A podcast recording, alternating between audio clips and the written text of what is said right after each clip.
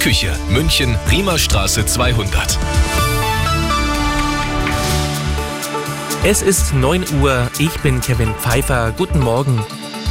Ein möglicherweise durch Russland abgehörtes internes Gespräch der Bundeswehr sorgt für Unmut in der deutschen Politik.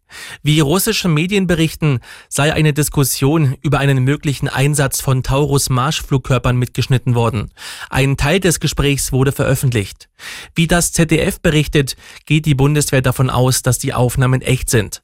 Eine mögliche Lieferung von Taurus-Waffen an die Ukraine sorgt seit Wochen für Diskussionen. Sollte die AfD sich mit ihren Positionen durchsetzen, würde das dem Wirtschaftsstandort Deutschland erheblich schaden. Davor warnt der Digitalverband Bitkom.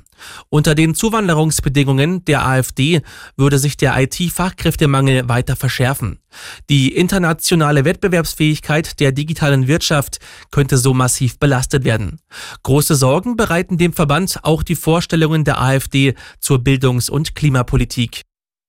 Um der Zivilbevölkerung im Gazastreifen besser helfen zu können, hat US-Präsident Biden Hilfe aus der Luft angekündigt. Lebensmittel und Hilfsgüter sollen gemeinsam mit Jordanien und anderen aus der Luft abgeworfen werden.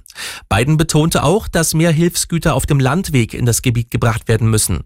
Wir werden darauf bestehen, dass Israel mehr Lastwagen zur Verfügung stellt, damit mehr Menschen die Hilfe bekommen, die sie brauchen, so der 81-Jährige.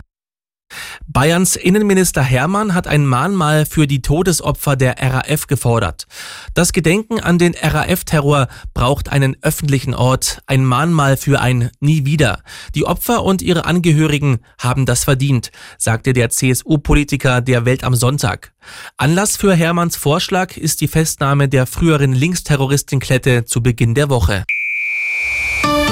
Dazu